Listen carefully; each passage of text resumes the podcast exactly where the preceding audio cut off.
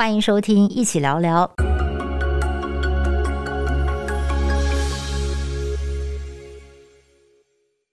Hello，大家好，我是易如。今天的一起聊聊，想跟大家聊的人物是刚刚过世的美国四星上将，也是美国前国务卿 Colin Powell 科林鲍尔。他因为新冠肺炎并发症不幸离世，享寿八十四岁。这件事情对美国政坛来说可以说是非常的震惊。而台湾时间十八号晚间，消息一传出来，国际媒体都是以快讯大篇幅的报道，也说明了鲍尔在美国人甚至是全世界许多人的心目中，他是一位非常重要的人物。鲍尔是首位的非裔四星上将，也是首位的非裔国务卿，更被誉为呢是自从盟军在二战的这个欧洲战区最高指挥官艾森豪转战华府出任总统以来，最接近美国总统职务的一位将军，也是军人从政的典范。也让我不禁想到了，在二零零八年的四月份，当时我到海南岛的博鳌论坛去采访当时的这个副总统当选人萧万长先生哦。那么他跟这个鲍尔呢，在当地有一场闭门会谈，也有机会亲自的采访到鲍尔。鲍尔他到底是一个什么样的人？他为什么是美国政坛的传奇？他写下了哪些辉煌的记录？以及在他从政生涯哦，被他说成是最大污点，让他。暴汗的一件事情又是什么呢？我们今天就来一起聊聊吧。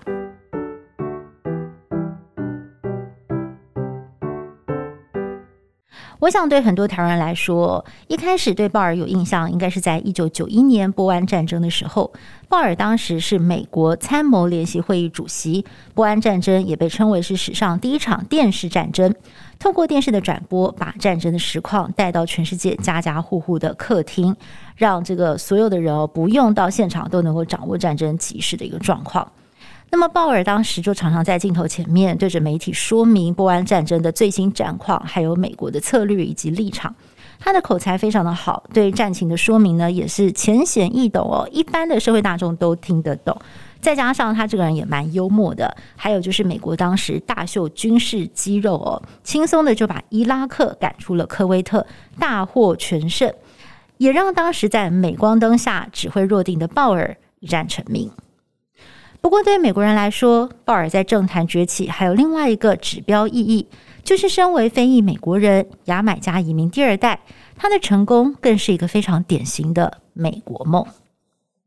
鲍尔出生于美国纽约，他从小呢是在南布朗克斯区长大，他的父母亲当年是牙买加移民，他从小其实家庭环境就很辛苦，家人还得到环境恶劣的成衣制造工厂打工。但是他的父亲对他的期望是非常的高。他曾经回忆说，他的父母呢常常告诫他说：“因为我们当年冒险哦，坐着这个香蕉船到美国，然后在工厂里头卖命工作，是为了要给你浪费人生吗？如果你敢跟我提辍学，或者在学校不好好的读书哦，我们会直接的把你给踢出家门，因为你让整个家族蒙羞。”鲍尔说：“虽然他从小到大成绩都不太好，但是因为呢，他的父母亲真的是非常的重视教育，他也只好硬着头皮一路的念上去了。后来啊，他在这个之后因为成名了嘛，那么就写了一本回忆录。他在写回忆录的时候，他还特别向纽约市政府申请了他从幼稚园到大学的成绩单。就是他说：哦，他真的是始终如一哦，从小到大都是拿 C，他的学业成绩真的没有非常的好。”那么后来他进了纽约市立学院念电机工程，却因为呢对这个没有兴趣哦，那么他就意外的呢转向去念了这个美国的预备军官训练军团，意外的发现说自己非常的热爱当兵，而学校呢也直接的把他给转接过去，从此开启了他非常辉煌的从军旅程。鲍尔曾经两次派驻越南从军，那么期间呢，也遇过直升机坠机意外受伤，包括了一九六三年，鲍尔在巡逻的时候呢，就踩到了鬼雷被炸伤；第二次呢，就是这个直升机坠机意外，他还冒险的进入飞机残骸，把他的同袍给拉了出来，获得表扬。不过越战也改变了鲍尔对战争的看法，他认为美国当时呢是参加了一场打到最后不知为何而战的战争。美国以为这是一场自由民主对抗共产主义的意识形态之战，不过呢，对北越来说，他们却是以国族主义作为号召，把美国描述成非常可恶的侵略者，要越南的人民团结起来，把侵略者赶出去，最后让美国灰头土脸的离开了越南。从此之后，鲍尔也坚信，美国要出兵，一定是要为了美国的核心利益而战。鲍尔就坚信了可以开战的原则，就包括了几个非常重要的重点。首先，美国的重大国家安全利益是否遭到了威胁？第二，美国出兵前是否有明确的任务目标？还有就是，美国出兵前是否有完整的评估过风险跟预算？以及美国是否已经用尽一切非军事手段，仍然没有办法达成目的？出兵的最糟后果有评估过了吗？可以接受吗？出兵行动是否有获得来自广大美国人民的支持？以及美国是否有来自国际社会盟友的真心支持呢？这些原则也是九零年代鲍尔主导波湾战争的时候，他不断地向媒体说明的原则。第一次波湾战争的起因呢，就是因为伊拉克总统海珊迅速地夺下了科威特。如果美国不阻止，下一步就是要夺下沙乌地阿拉伯。如果沙国被海山控制，包括美国在内，许多国家的石油取得呢，就会受到严重的威胁。由于这件事情已经危害到了美国的核心利益，所以当时出兵把海山赶出科威特，也获得了广大的美国民意支持。再加上鲍尔主张哦，一旦出兵呢，就要速战速决，而且美国呢还要秀出最强大的军事肌肉，再加上精锐的地面部队，那么就是要让这个敌人知道说呢，美国的军事实力非常的强大，根本就不是他的对手，要逼这个敌人在最短的时间之内就赶快的投降。所以呢，这场名为“沙漠风暴”的军事行动，基本上可以说是完美的诠释了鲍尔的开战原则。媒体也取了一个名字，叫做 “Power Doctrine”，就是鲍尔的开战准则。鲍尔自己也说过了，他是一个最不愿意打仗的战士。A reluctant warrior，哈，他真的是非常不愿意上战场。也就是说，比起兵戎相见，其实他更相信国与国之间应该要透过外交来解决争议。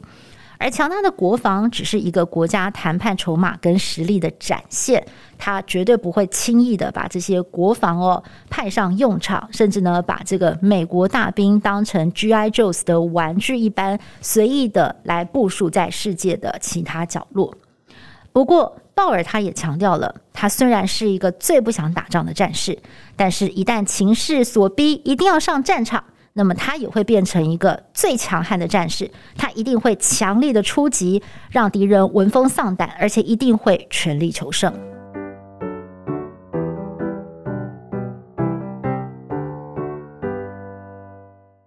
在波湾战争之后，鲍尔的声望来到了新高。当时很多人就劝他说，应该要来从政，甚至劝他要直接的出来挑战总统大位。不过，鲍尔摆明了他对军事的兴趣大于政治。最后，更因为以色列总理拉宾遇刺身亡的消息，让鲍尔的太太非常担心哦，说如果先生从政的话呢，这个可能会遭遇到风险。所以最后呢，鲍尔就决定不问鼎大位了。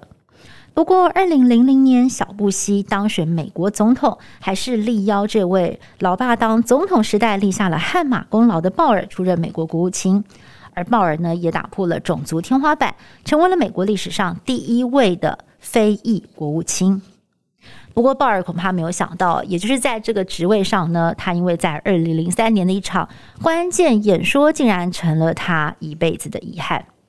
有人就形容了。鲍尔啊，他真的是成也波斯湾，败也波斯湾。第一次的波斯湾战争树立了他卓越的名声，但是第二次的波湾战争却在他的职业生涯留下了永远都无法抹灭的污点。二零零三年，小布希总统坚持要出兵伊拉克，时任美国国务卿的鲍尔在二零零三年二月份在联合国公开的指控伊拉克总统海山藏有大规模毁灭性武器。卯足全力说服联合国要支持美国出兵的举动，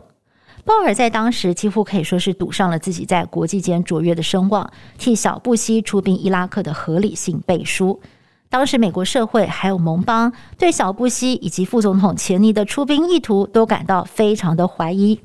因为如果你说要打反恐战争的话，那么在二零零一年底的时候，美国不就已经出兵阿富汗，并且把这个塔利班组织都已经赶下台了吗？那么现在为什么又要来对付伊拉克？难不成伊拉克有窝藏恐怖分子吗？不过啊，在形象良好的鲍尔公开演说之后，的确呢就赢得了国际间的信任。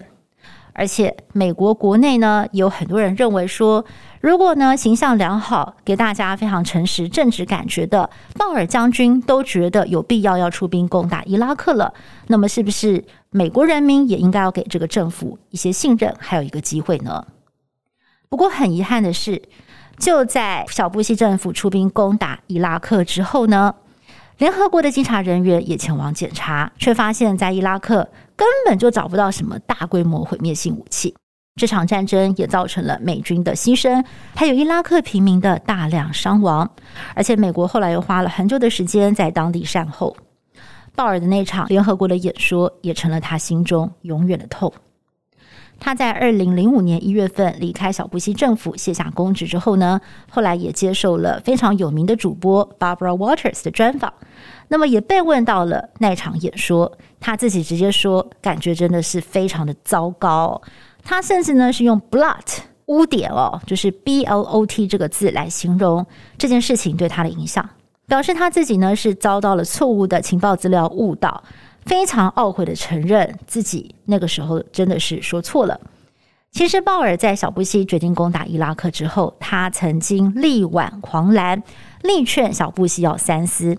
因为呢，如果我们根据刚刚所介绍的这个鲍尔准则 （Power Doctrine） 哦，把它套进去来看，就会发现说，美国发动这场战争哦，其实非常的不符合鲍尔准则里面很多的要点跟这个标准。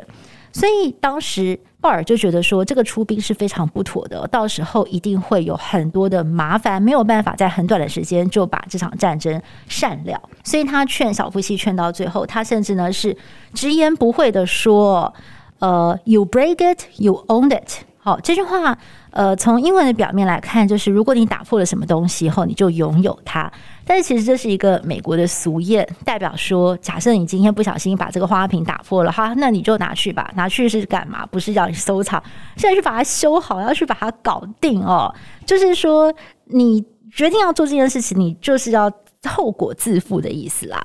不过呢，无奈当时啊，这个小布希团队的心意已决了，鲍尔呢也只能够尊重老板的决定。其实事后呢，有人曾经问过鲍尔说：“诶，如果你当时那么反对，为什么不就辞职算了呢？”但是鲍尔说：“如果他的老板一定要去打这场仗，那么还是由他自己来指挥这场战争，他会比较放心。”有评论家就认为了，这就是鲍尔出身军人的训练。无论呢事先意见不合，跟老板有怎么样激烈的争吵。到最后还是得服从长官的命令哦，因为这就是一个 soldier 一个士兵的职责。而小布希呢，就是利用了鲍尔的声望跟他的忠诚，彻底的消费了人民对鲍尔的信任。鲍尔最后吃了大亏，却是百口莫辩，也成了他传奇生涯中悲剧性的一页。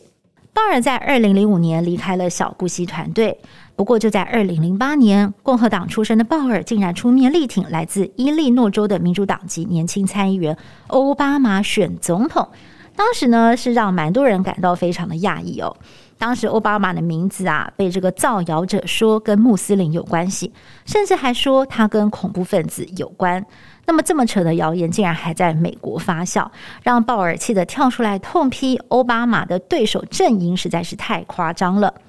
那么鲍尔呢就说了，他首先要表明奥巴马是一个基督徒，他不是回教徒。接着话锋一转，他更沉痛的反问：如果奥巴马是回教徒又怎么样呢？如果今天有一个回教背景的美国小孩，他才七岁，他立志说他以后要来当美国总统，想要来选总统，为这个国家服务。到时候我们的社会难道要扼杀他的梦想，要来不鼓励他吗？当然哦，有很多人说鲍尔会愿意支持和他不同党派的欧巴马，很重要的原因呢，是因为他们有着相同的肤色，都是非裔美国人。如果能够帮助非裔美国人登上美国总统大位，这件事情当然呢，比鲍尔要支持共和党还是民主党来的更重要。不过这件事情其实呢，真的是让奥巴马非常的感动。在鲍尔过世之后，奥巴马第一时间呢就在脸书上重新提到了这段往事。那么他怎么形容鲍尔呢？他说鲍尔是一个啊，永远知道美国最美好的核心价值是什么的人。而且他认为鲍尔呢，用他的一生哦，包括了他的行为，包括他的奉献，还有他的付出在公共领域的一个服务哦，来实践了这些美好的核心价值。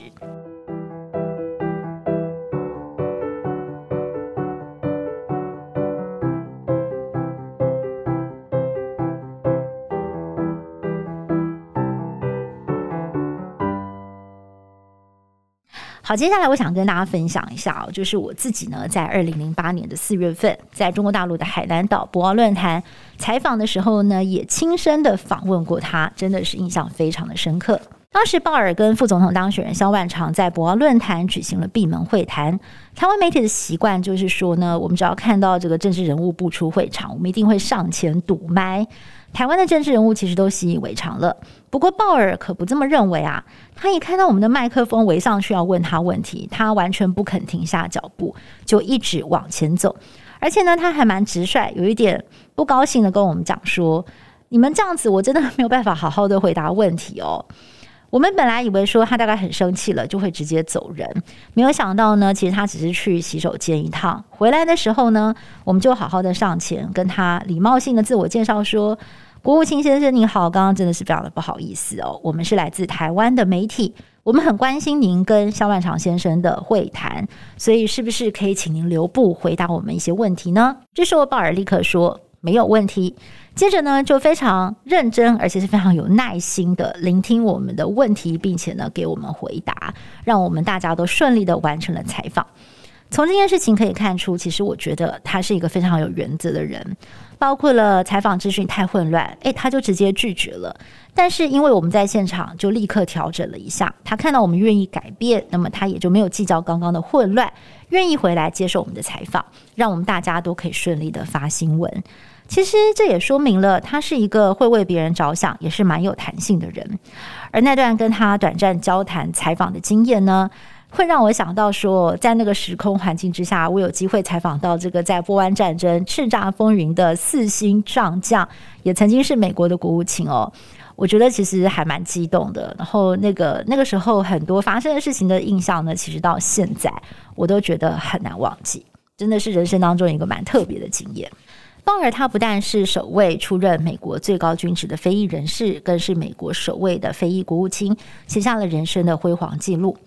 那么鲍尔呢，他虽然有完整的接种了新冠疫苗，但是仍然不敌病毒，属于突破性感染。不过专家说了，不是疫苗没有效，而是因为鲍尔他晚年的时候呢，免疫系统实在是太脆弱了，因为他罹患了罕见的血癌帕金森氏症，体力真的是大不如前。而他在过世前不久，曾经跟揭发水门案的资深记者伍华德做过电话访谈，播出的时间呢是在七月中旬。他当时呢就跟伍华德透露说，他自己罹患了罕见的血癌哦，但是生活如常，他还会自己开车去看医生啊，验血做治疗等等。那么伍华德听到之后，他真的是非常的震惊啊。那么言谈间其实也是透露出有点不舍的感觉。但是鲍尔他就云淡风轻的说：“嘿，别为我难过，拜托，我已经要八十五岁了。”言下之意呢，似乎就是接受了自己步入晚年，年纪大了，人难免会生病，而人生呢，总有一天也是会走到终点的事实。鲍尔在这场电话访谈当中谈了很多，包括他说他觉得他在这辈子哦见过这么多人，他觉得最棒最好的人其实就是他的太太哦，太太跟他结婚了五十八年。那么他也谈到了一些国际大事，包括了当时很热门的这个阿富汗议题。他直言阿富汗是一场美国打不赢的战争。老将军的分析啊，果然还是蛮犀利的哦。鲍尔泰在晚年的时候呢，回到了故乡纽约市，帮助弱势的孩童继续升学。那么有不少的孩童在他的帮助之下，也都顺利的读到了大学。他曾经在 TED，也就是 TED 这个演讲平台，分享了一段非常感性的演说。他说，他人生当中最享受的事情，就是漫步在纽约街头，跟小贩买热狗堡吃。因为呢，纽约的这些流动摊贩其实都是移民在经营的。甚至他当了美国的国务卿，有时候到联合国开会，他从这个华尔道夫饭店走出来，大阵仗的这个很多保镖啊、随扈跟着他在纽约街头漫步，他还是坚持要这么做，因为他说这样小小的举动可以让他实际的支持这些辛苦工作的移民，让他同时也不忘记自己的移民出身。而几乎每一次呢，当小贩们非常认真的在做这个热狗堡快要做好的时候，抬起头来看他一眼，都会惊呼说：“嘿，等一下，我好像在电视上看过你。”，然后再过个几秒钟，就会说：“你不就是那个鲍尔将军吗？”那么通常讲到这个时候呢，这个热狗小贩都会很客气的说：“哦，我请客，我请客，我今天不收你的钱了。”那么他说他在退休之后有一次呢，在美国纽约市，大概是在那个五十五街六十街吧，Columbus Circle 曼哈顿，这个叫哥伦布圆环，就是靠那个 Lincoln Center 很近的地方，碰到了一位热狗小贩，也是坚持不收他的钱呐。那么这个小贩呢就跟他讲啦，他说：“谢谢你为我们国家服务，你为我们做的已经太多了，而这个国家呢更是为我提供了机会还有希望，是我要好好谢谢你才对。”鲍尔说：“那真的是他人生当中相当感动的一刻，看到在底层打拼的移民这么的热爱这个国家，就好像是也是移民之子的他，美国接纳了他的家人，接纳了他，而他呢，也是用他的一生回报给这个成就他的国家。”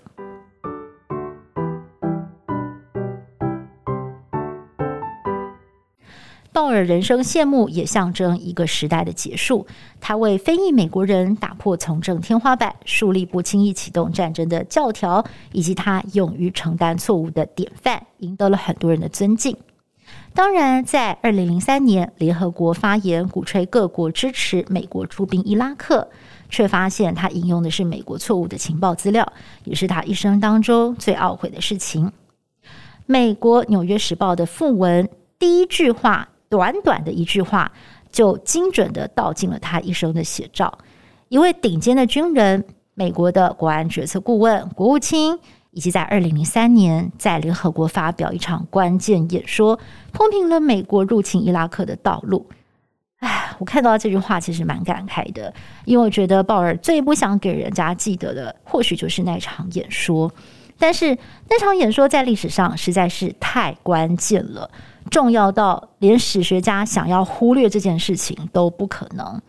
我自己会觉得这样子的副文内容哦，第一句话定终身，实在太残酷了。当然，或许呃也可以考虑其他的写法。为什么不能也提提他在晚年帮助了很多担心贫困的孩子进入大学，或者是提提他打破了这个美国的种族玻璃天花板，鼓舞了全世界很多很多的年轻人呢？